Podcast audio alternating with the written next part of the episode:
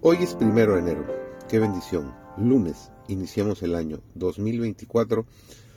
Todo un cuaderno en blanco para llenarlo con todo lo bueno que hace Dios con nosotros. Estamos estudiando el libro de Salmos durante este trimestre y esta semana nuestra lección se ha titulado Cómo leer los Salmos. Su servidor David González, nuestro título de hoy es Conozcamos a los salmistas. David, en la belleza y el vigor de su juventud se preparaba para ocupar una elevada posición entre los más nobles de la tierra.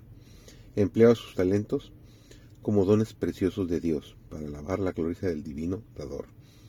Las oportunidades que tenía de entregarse a la contemplación sirvieron para enriquecerle con aquella sabiduría que hicieron de él el amado de Dios y de los ángeles.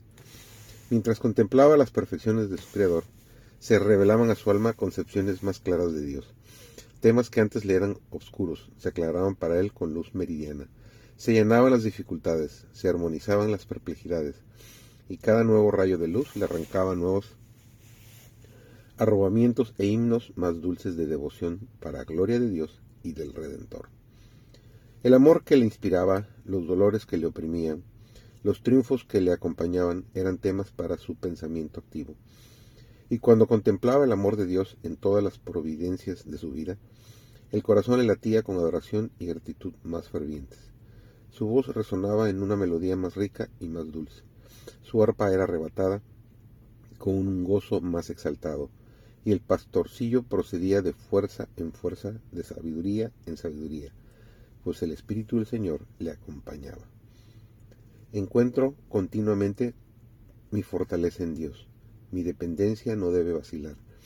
Ningún instrumento humano debe interponerse entre mi alma y mi Dios. El Señor es nuestra única esperanza. Confío en Él y Él nunca, no nunca me chasqueará.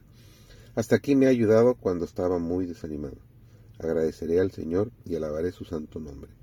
Alabaré al Señor porque puedo confiar en Él en todo tiempo. Él es mi salvación y mi torre de fortaleza, a la que puedo correr en busca de seguridad.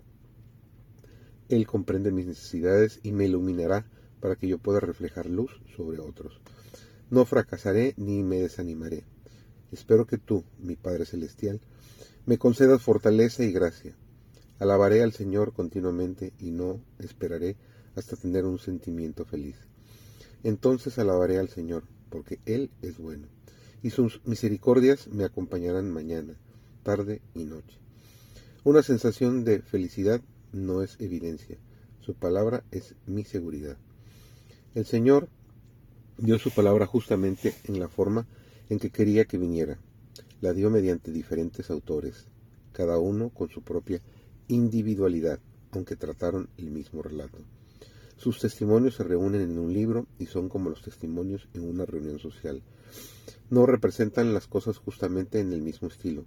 Cada uno tiene su propia experiencia y esta diversidad amplia y profundiza el conocimiento que es presentado para suplir las necesidades de diversas mentes. Los pensamientos expresados no tienen una uniformidad establecida, como si hubieran sido vertidos en un molde de hierro haciendo monótono el oírlos. En una uniformidad tal, habría una pérdida de gracia y belleza peculiar. Cada día aprendemos poco a poco a cómo leer los salmos. Que el Señor te bendiga y este primer día del año sea realmente un gozo para ti